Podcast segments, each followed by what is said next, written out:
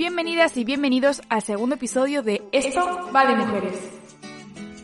Un podcast donde conocemos la vida de mujeres de diversos ámbitos que fueron, son y serán muy, importantes, para, la historia. Mi nombre es Irati González y hoy os prometo que no es porque sea el episodio 2, pero te presentaré no a una, sino a dos mujeres que aunque no se conocieron entre sí, lucharon por la misma causa en momentos diferentes. Para el podcast de hoy, además, quería traer a personajes que no fueran tan conocidos, y acabé topándome con las historias de Ida B. Wells y Rosa Parks. Como decía, puede que muchas desconozcáis lo que hicieron, y brevemente os puedo adelantar que Ida B. Wells y Rosa Parks fueron activistas en la lucha en contra de la segregación racial en Estados Unidos. La primera fue una pieza importante a finales del siglo XIX, mientras que la segunda lo fue en el siglo XX. Pero, más allá de ser activistas, si he decidido contar su historia a la vez, es porque protagonizaron escenas similares al negarse ceder su asiento en el transporte público a una persona blanca.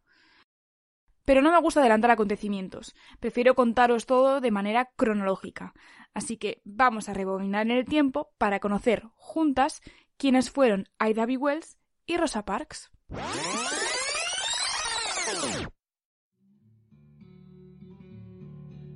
Ida Bell Wells nació el 16 de julio de 1862 siendo esclava en Holly Springs, Mississippi. Su padre, John Wells, era carpintero y su madre, Elizabeth Warrenton Wells, cocinera, ambos esclavos hasta su liberación tras la Guerra de Secesión.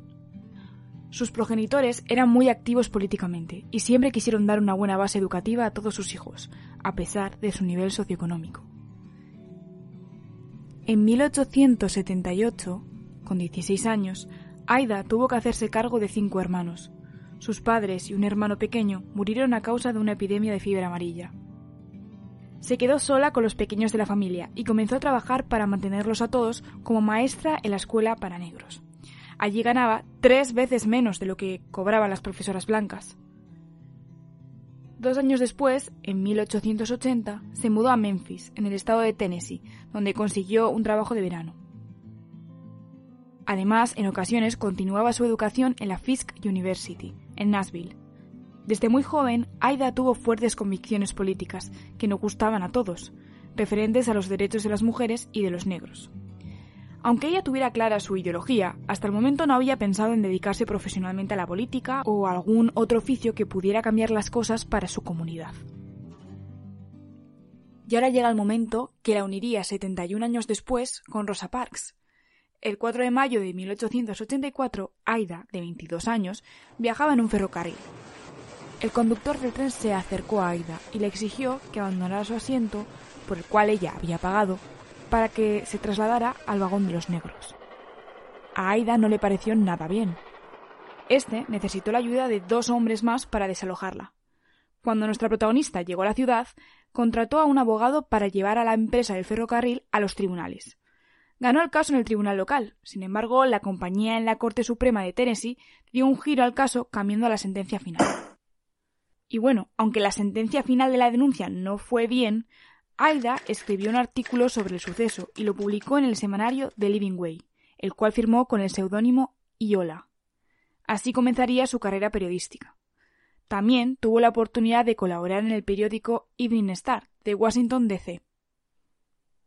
Cinco años después del suceso en el ferrocarril, fundó su propio periódico en contra de la segregación en Memphis, al que llamó Free Speech, en español Libertad de Expresión donde expresaba, sin ningún tapujo, las injusticias que vivían los negros. Su periódico reflejaba la realidad que muchos no querían ver.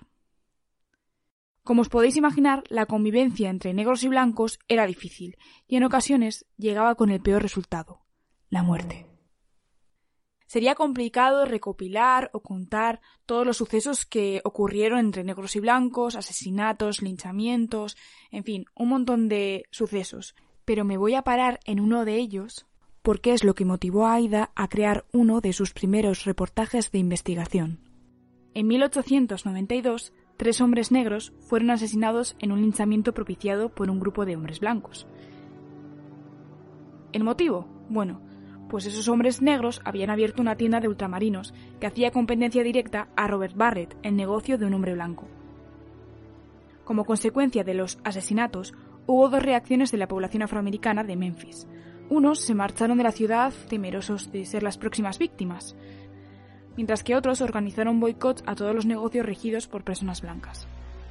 Uno de los hombres asesinados, Thomas Moss, era amigo de Ida B. Wells, y la rabia del acontecimiento funcionó como motor para su primer reportaje de investigación, Southern Horrors, Lynch Law in All Its Faces, que traducido sería Los horrores del sur, la ley del linchamiento en todas sus fases, publicado por el New York Age ese mismo año.